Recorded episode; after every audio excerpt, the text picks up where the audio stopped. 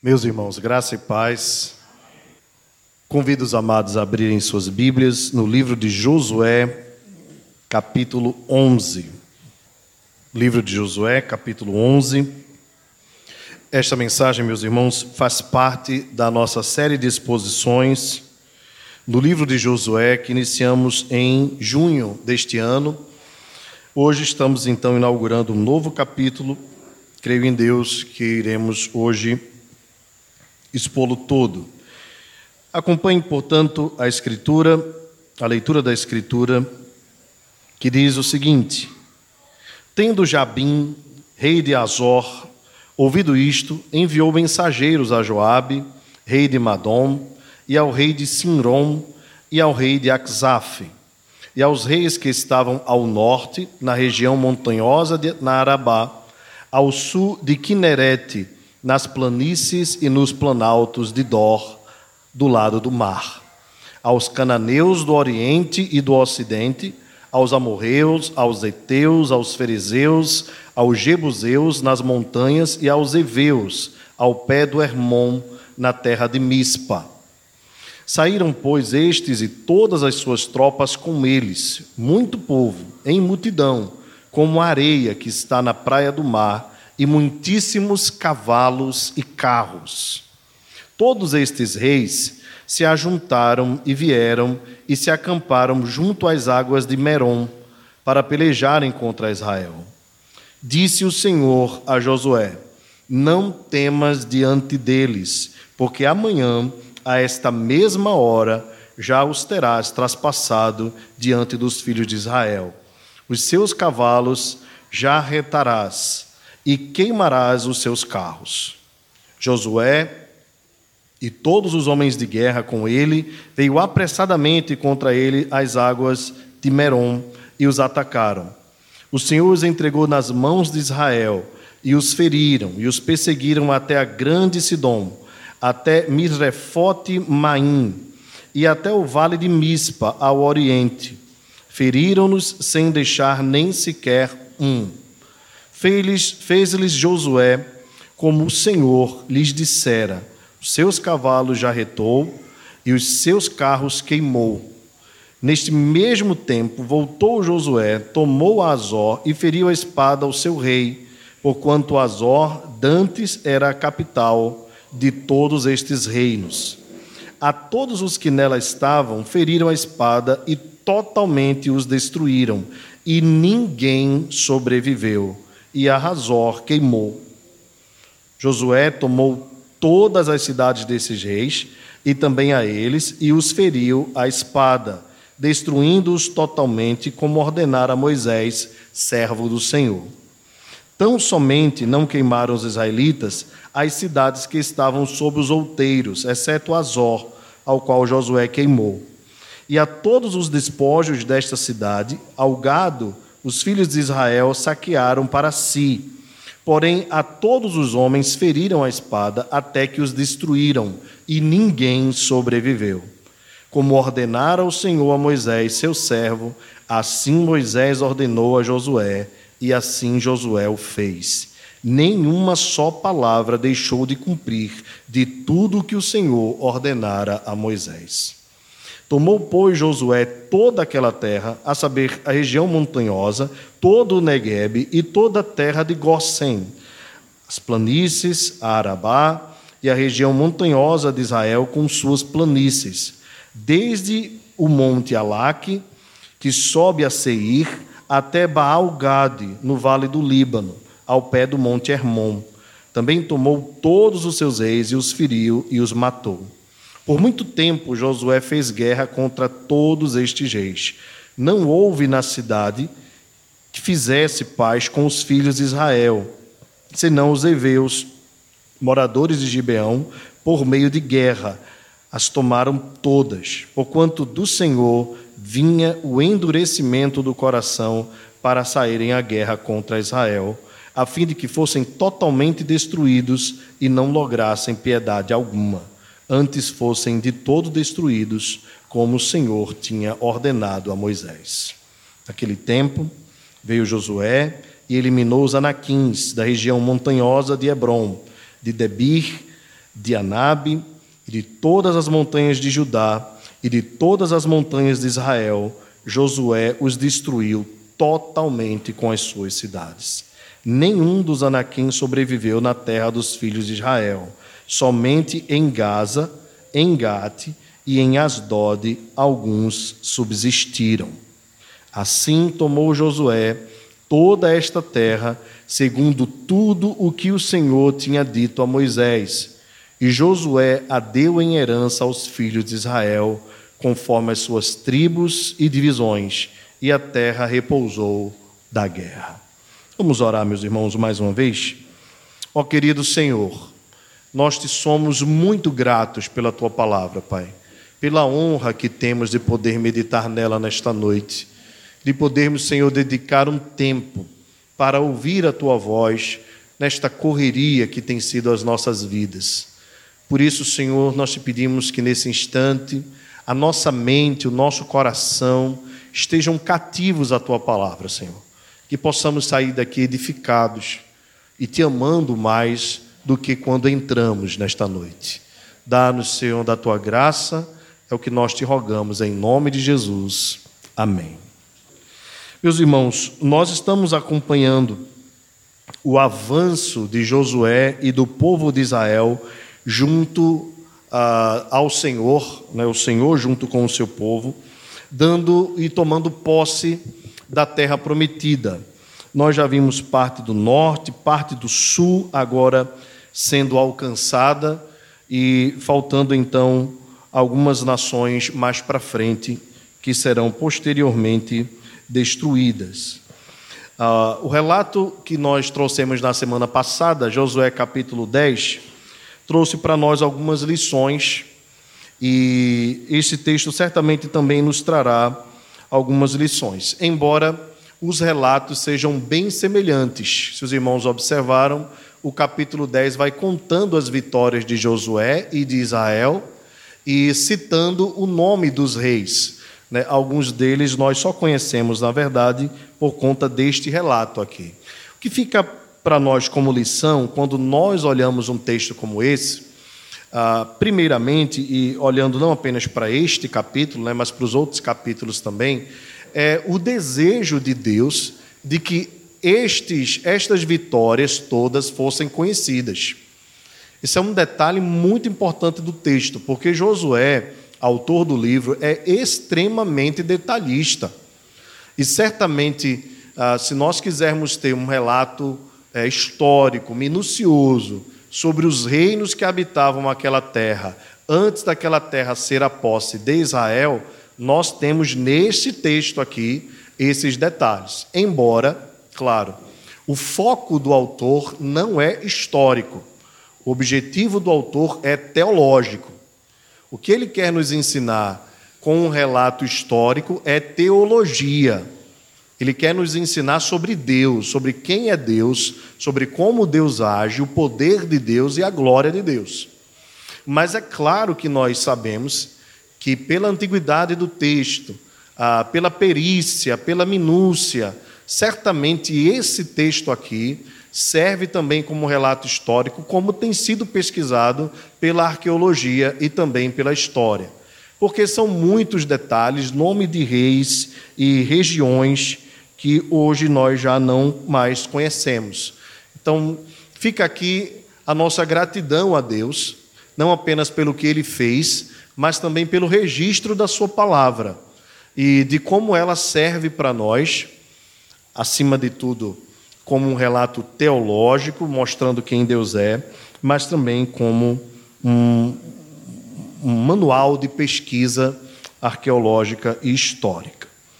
Então, observe que o texto é tão continuidade do capítulo anterior que o próprio título que a Sociedade Bíblica do Brasil escolheu para registrar esse capítulo é Outras Vitórias de Josué é apenas a continuidade. Você sabe que a Bíblia, ah, no Antigo Testamento e também no Novo, ela não se divide por capítulos e versículos. O texto é corrido, né?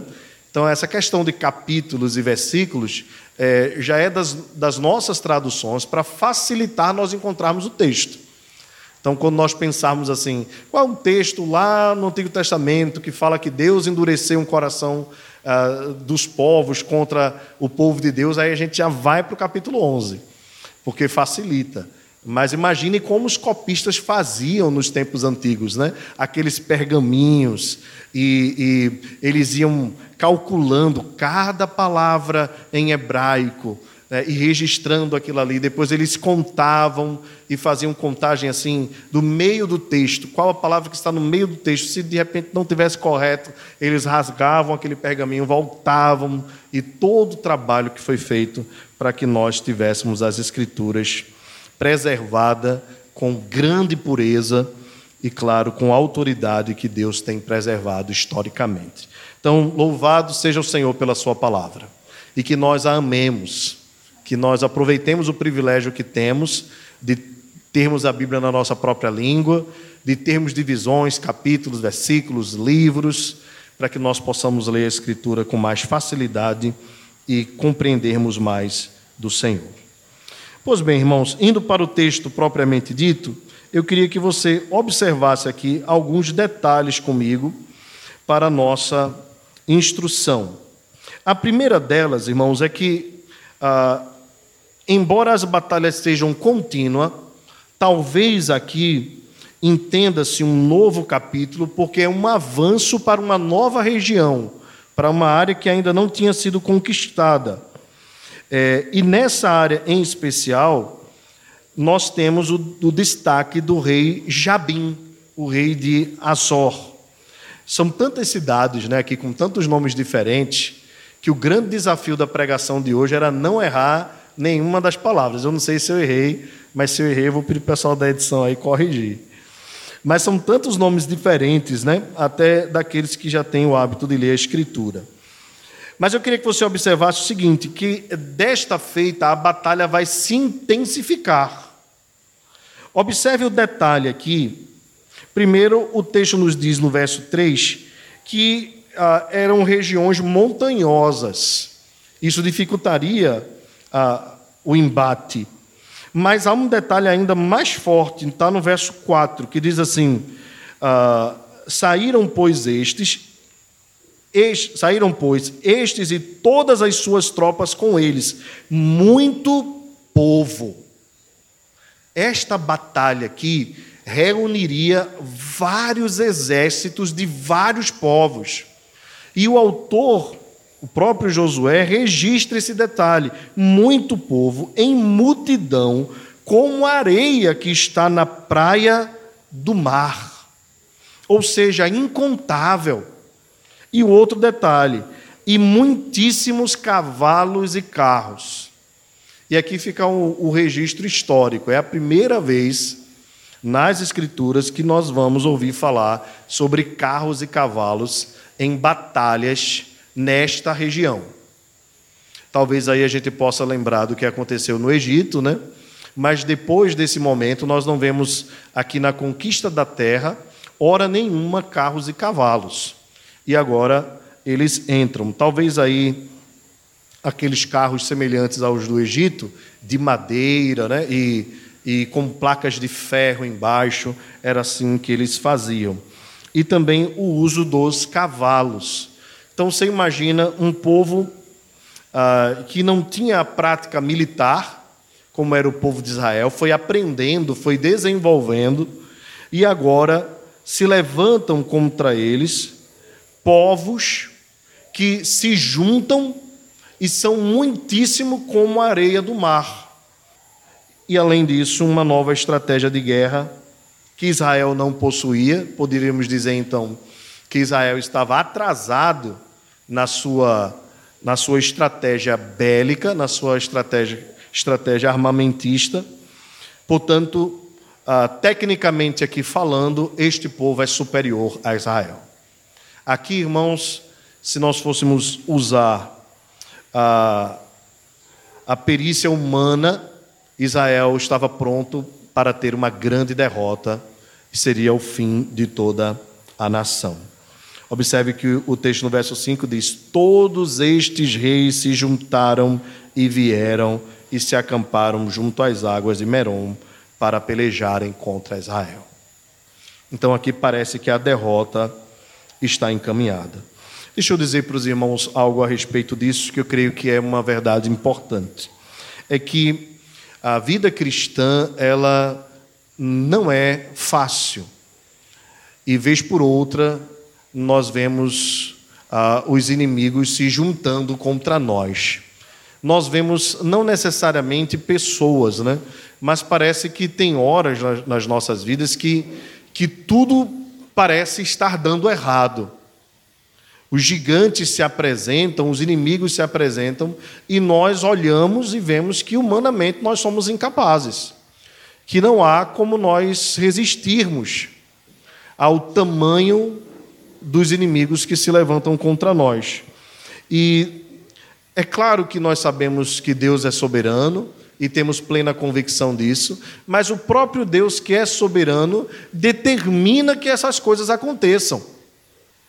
E, e aqui é um detalhe importante que nós não podemos eh, deixar de alertar os irmãos. Existem ah, muitas teorias sobre a vontade de Deus, mas às vezes as pessoas gostam de, de usar o termo permissão de Deus, né? Permissão. Ora, Deus já decretou a história toda.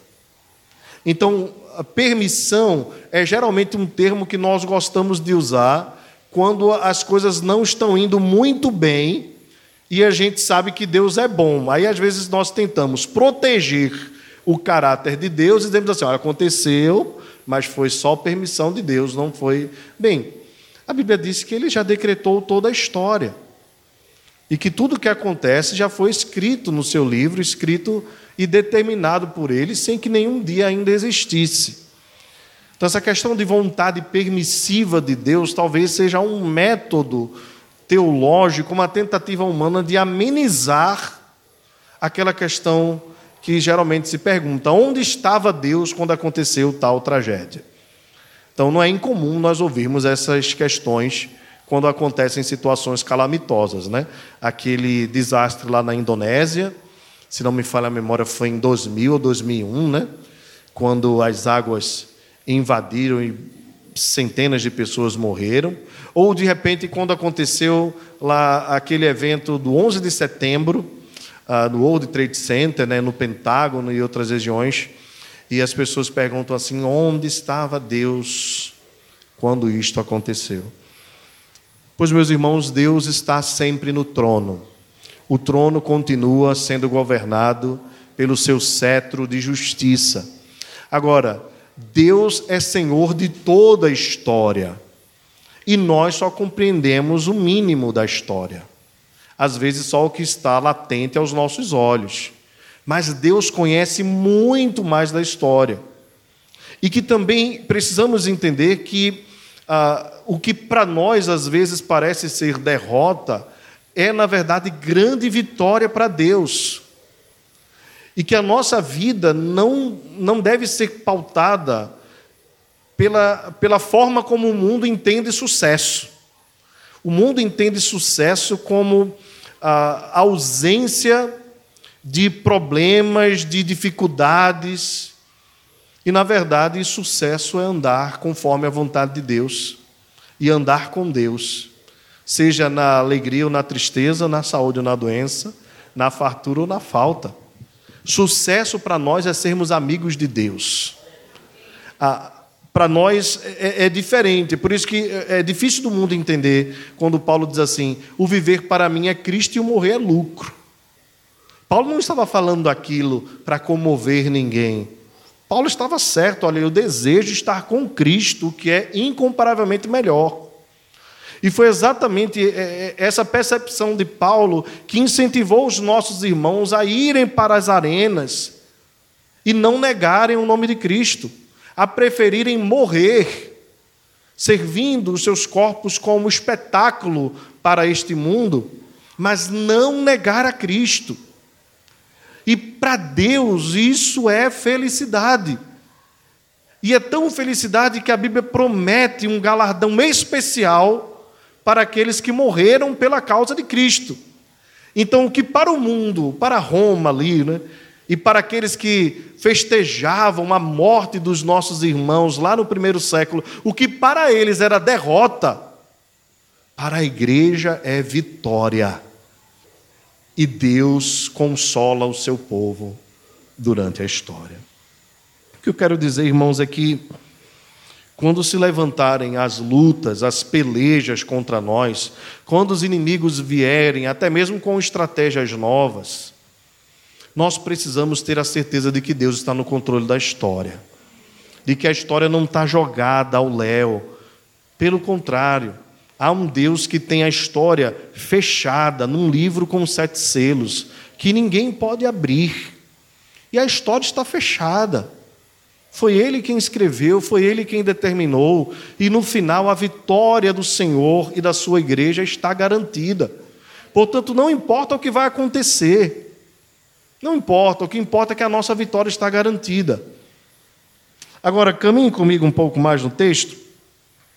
Vejam, irmãos, que ah, no verso 6 fica claro que aquela estratégia, aquela multidão, aquele povo, aqueles armamentos poderiam causar, sim, em Josué e no povo temor. Então o Senhor se apresenta a Josué e diz: Josué, não temas diante deles, porque amanhã, a esta mesma hora, já os terás traspassado diante dos filhos de Israel. Seus cavalos já retarás e queimarás os seus carros. Aqui, irmãos, algo que nós precisamos entender e compreender para a nossa caminhada. Para cada provação, Deus tem consolo. Para cada luta, Deus tem escape. Para cada choro, Deus tem consolo. E aqui, diante do possível medo, veja, o texto não nos diz que Josué temeu, ok?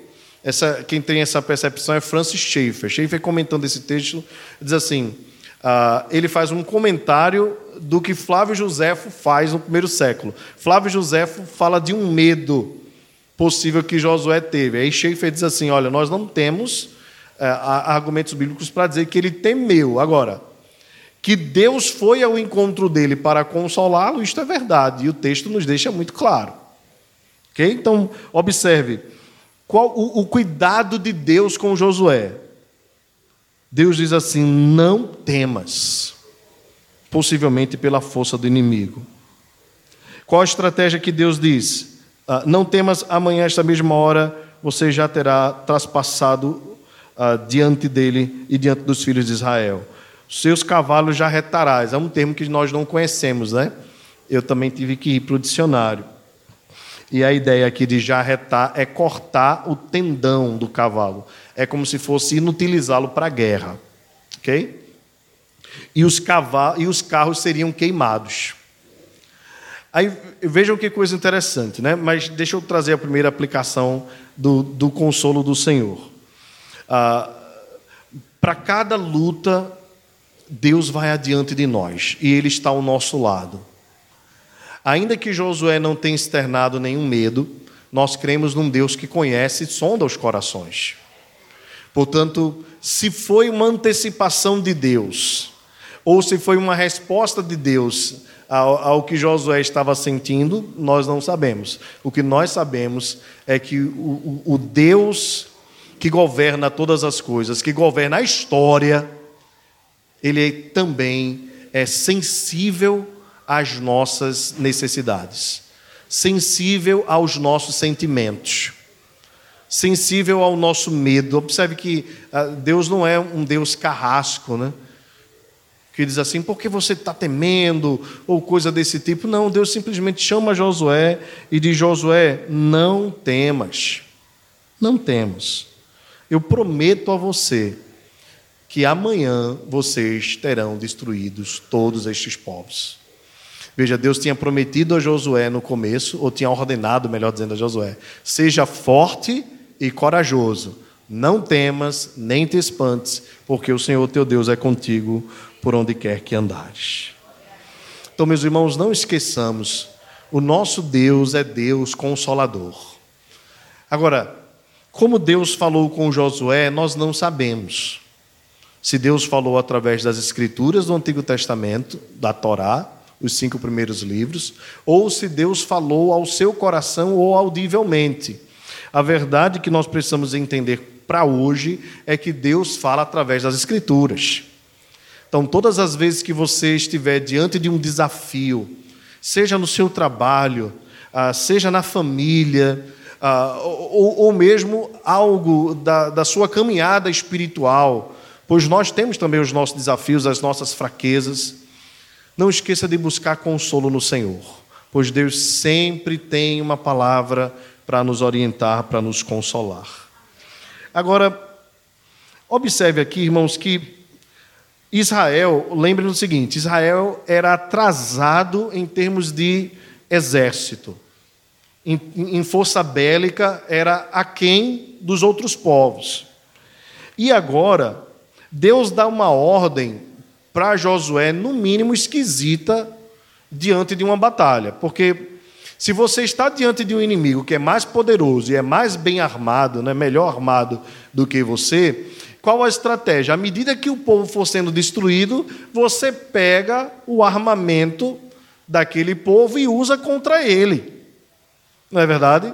Então, nada mais natural do que isso. Agora, Deus diz o contrário para Israel. Deus diz assim: os seus cavalos que poderiam servir a Israel vocês vão cortar o nervo da perna, do tendão, e eles não vão mais servir para a guerra. E os carros que eles também poderiam usar para enfrentar o restante do povo, vocês vão queimar.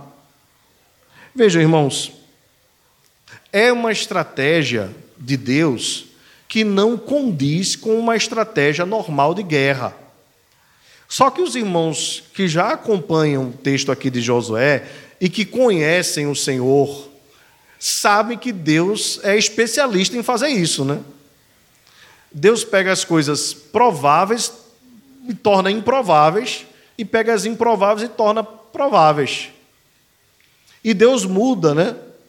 As estratégias para que em todas as coisas se reconheça que não é pela força da estratégia, nem do cavalo, nem do carro, Inclusive, há um texto nos Salmos né, que diz: Uns confiam em carros e cavalos, ah, se usam armas de guerra, mas nós faremos menção do nome do Senhor. Veja que interessante, né? Ou seja, quanto menos armado Israel tivesse, quanto menos preparado belicamente Israel tivesse, quando a vitória chegasse, se reconheceria que não foi pela estratégia, pelas armas, pela força, pelos cavalos ou pelos carros. Se reconheceria que foi pela força do Senhor. Então vejam, irmãos, quando nós nos sentirmos em algum momento da nossa vida desarmados, por aquilo que é natural para vencermos as batalhas, não esqueça que Deus às vezes trabalha desta forma. Ele tira de nós as nossas armas, as nossas estratégias e faz exatamente de uma forma extraordinária para mostrar quem foi quem fez, que a vitória pertence a ele. Então não se desespere quando você estiver diante de um desafio na sua vida. Não se desespere. Deus pode estar tirando as tuas armas para que você reconheça que a vitória pertence ao Senhor, que vem pela força do Senhor e não pela força da espada. Pois bem, irmãos, observem comigo, o texto continua, verso 7. Então, os homens vieram junto com Josué e começou o ataque. Agora veja o verso 8. O Senhor os entregou nas mãos de Israel. Foi o Senhor, irmãos, quem entregou. Eis aqui o grande detalhe. Não foi a estratégia, não foi o povo inimigo que enfraqueceu, mas o Senhor entregou. Sabe, a, a grande lição aqui que esses textos nos trazem, uma das grandes lições, né? É, é, que se Deus estiver com o seu povo, o povo é vitorioso. É mais ou menos aquela história assim: se Deus é por nós, como diz a Escritura, né? Quem será contra nós? Então, quando Deus diz assim: Eu estou com vocês, eu estou convosco, pode ir, o povo era vitorioso. Agora, também nós vimos quando o povo foi sem se santificar ao Senhor. Aí o Deus foi contra o seu próprio povo. Bem, nós vamos chegar nesse ponto aqui mais na frente. Mas guardem essa palavra aqui no verso 8: O Senhor os entregou nas mãos de Israel. Foi Deus quem deu a vitória a Israel. Agora, isso não significa que eles não precisariam lutar. Então, mais uma vez, entra aquela questão paradoxal, não é contraditória. É Deus quem dá a vitória, mas vocês vão ter que desembanhar a espada e batalhar. Então é Deus quem nos dá a vitória no dia a dia, mas a gente precisa acordar cedo, né? Se você trabalha cedo, você vai precisar pegar ônibus, vai precisar pegar um carro, né? você vai precisar se esforçar, você vai precisar se preparar.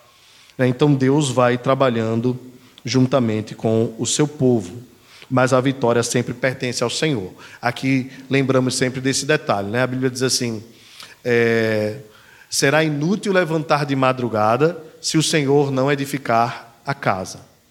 Né? Se o Senhor não guardar a cidade, em vão vigia a sentinela. Aos seus amados dá enquanto dormem.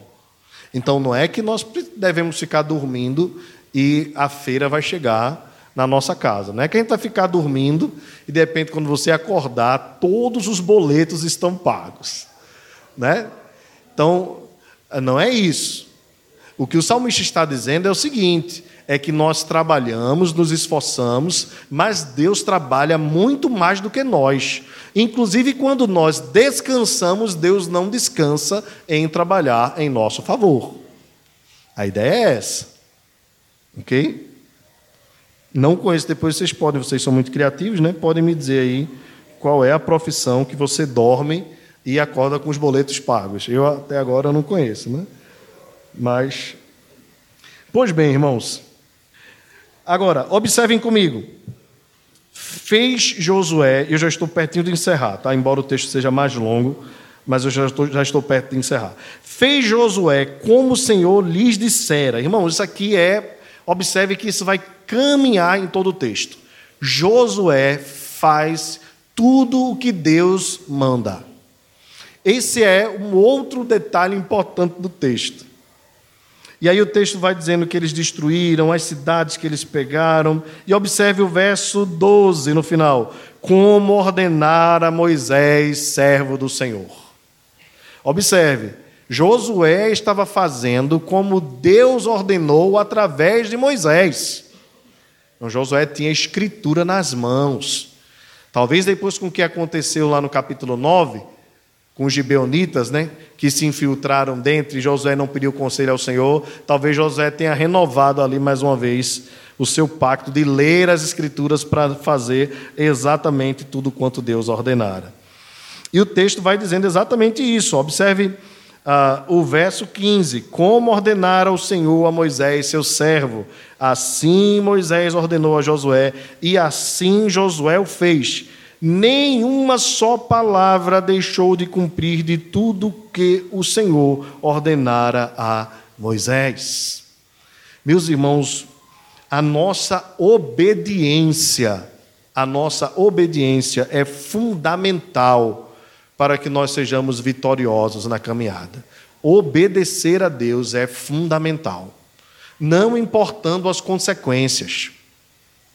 Nós somos chamados a obedecer à vontade de Deus. A vontade de Deus é sempre boa, agradável e perfeita. A vontade de Deus é sempre a melhor. Fazer o que é a vontade de Deus, ainda que nos faça sofrer neste mundo, é certamente a única postura que o cristão deve ter: ser obediente a Deus. Assumindo todos os riscos, assumindo todos os perigos, assumindo todas as consequências, fazer a vontade de Deus é sempre o melhor. Esse, irmãos, foi o segredo dos grandes homens de Deus, foi a obediência. E quando falharam, quando não obedeceram à voz de Deus, sofreram na própria pele, em suas famílias e até mesmo no meio do povo de Deus as consequências das suas desobediências. Portanto, nós que estamos também caminhando rumo à terra prometida, nós que estamos almejando, estamos almejando a nossa Canaã celestial, a nossa Jerusalém celestial, caminhemos nessa jornada obedientemente se submet, nos submetendo a Deus a cada dia. E certamente nós conseguiremos resistir às ciladas do diabo. A Escritura diz assim lá em Tiago: Sujeitai-vos, pois, a Deus, e resisti ao diabo. Todas as vezes que nós nos submetemos a Deus, nós somos capazes de resistir aos inimigos.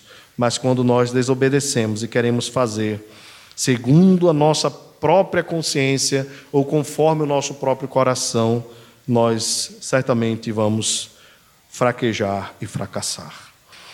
Algo, irmãos, que por último eu gostaria de chamar a atenção dos irmãos é algo que o texto nos diz no verso 20. Porquanto o Senhor vinha, por, perdão, porquanto do Senhor vinha um endurecimento do seu coração para saírem à guerra contra Israel. Aqui o texto está falando dos povos inimigos, a fim de que fossem totalmente destruídos e não lograssem piedade alguma, antes fossem de todo destruídos, como o Senhor tinha ordenado a Moisés.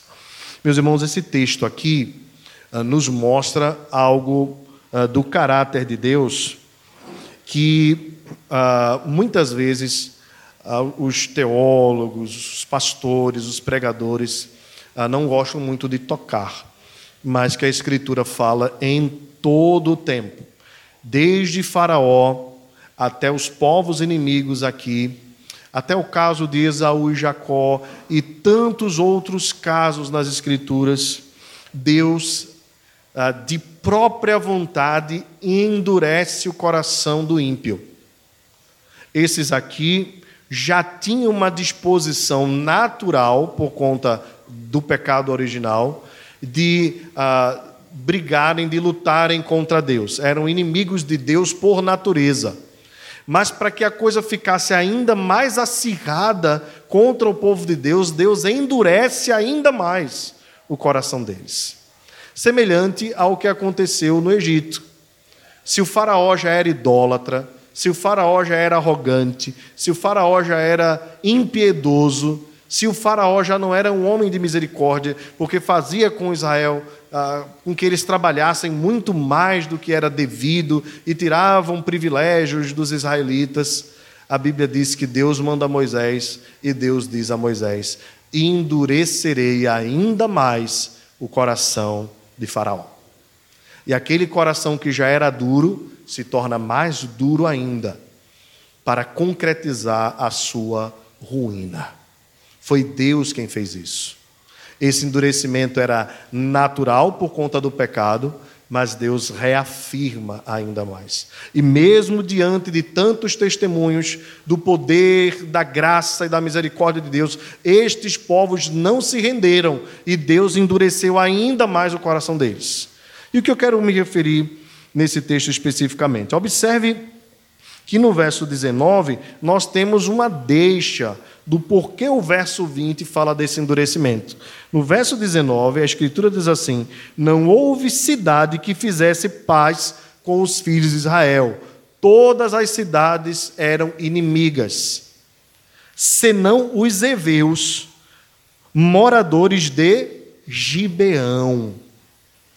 O que Josué está falando é o seguinte: é que diante do que Deus já havia feito, fazendo com que o povo passasse a pé enxuto o Rio Jordão, destruindo a cidade de Jericó e posteriormente a cidade de Ai, houve uma parte de um povo, os heveus, os gibeonitas eram parte desse povo, que se rendeu, embora tenha usado de um estratagema maligno, mas que se rendeu a Israel para não ser morto. Depois que Gibeão fez isso, e os irmãos já conhecem o que aconteceu no capítulo 9, eles acabaram sendo recebidos e receberam tanta graça que se tornaram rachadores de lenha e tiradores de água para o altar do Senhor, o que os aproximou do templo. Possível conversão e inserção no meio do povo de Israel. Os outros povos poderiam fazer a mesma coisa, se render. Não era incomum que, quando se visse um povo mais poderoso e com histórico de vitórias, o povo inimigo se rendesse.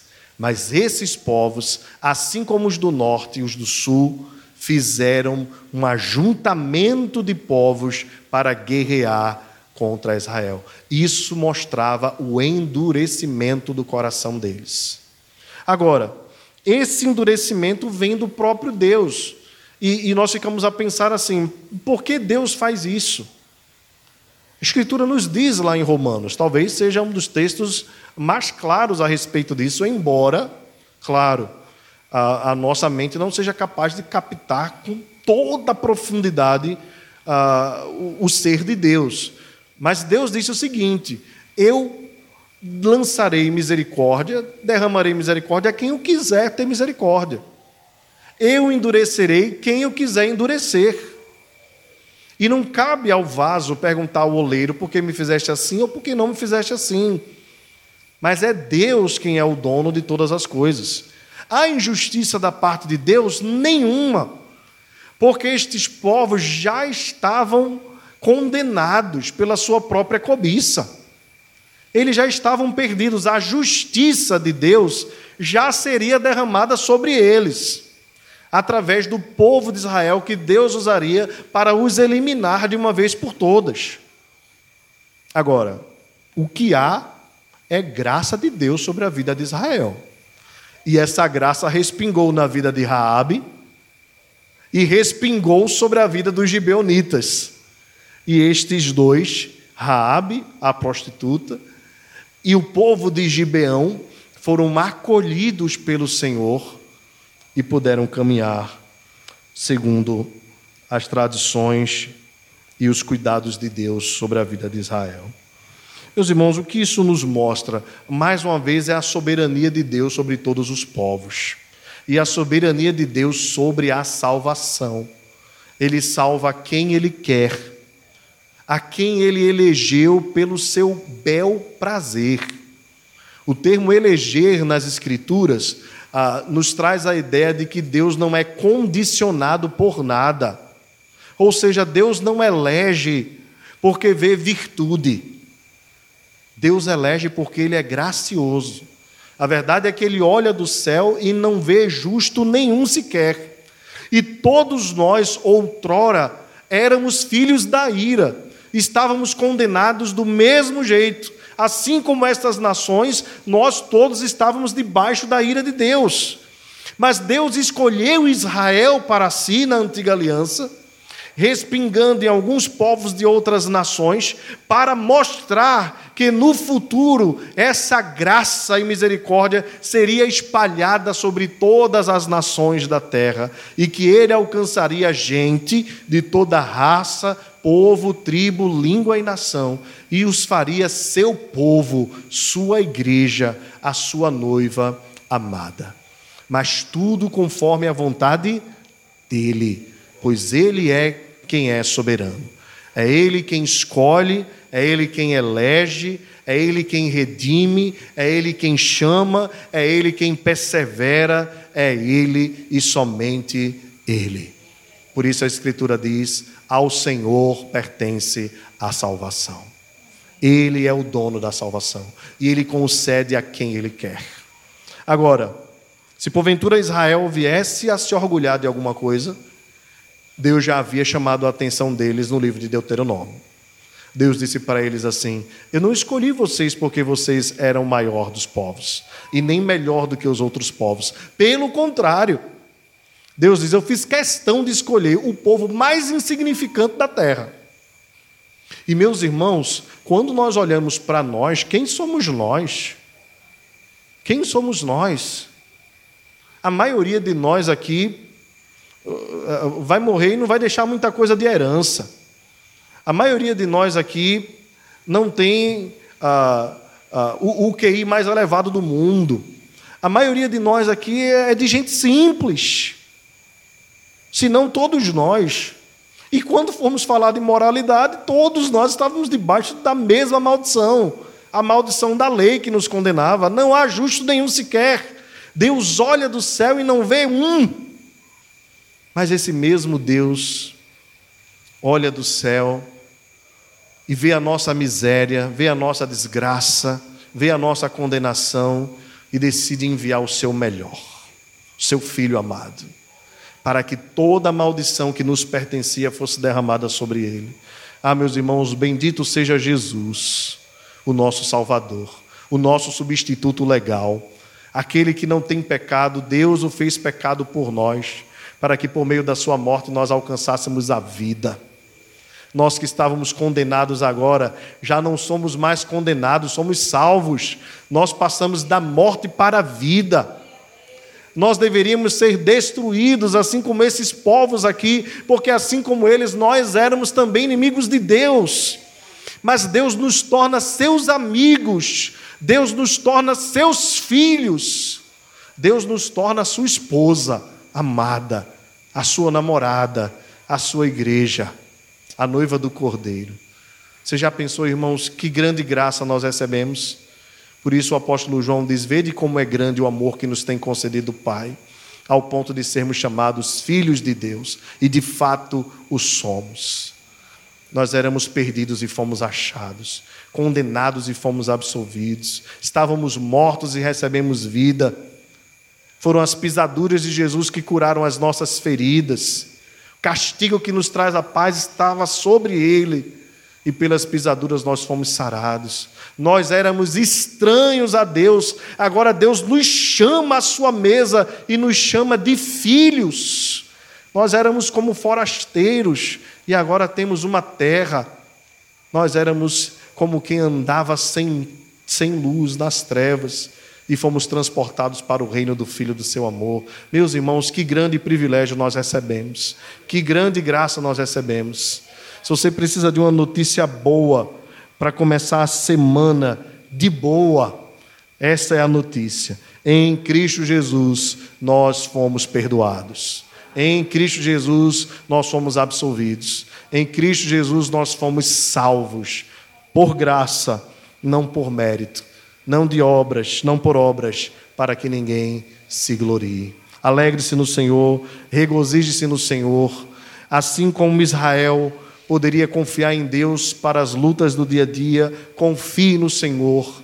Assim como Israel sabia que deve, deveria obedecer ao Senhor, busque viver uma vida de obediência, mortificando a carne todos os dias e tenha a certeza absoluta: Deus está conosco. Confie somente no Senhor.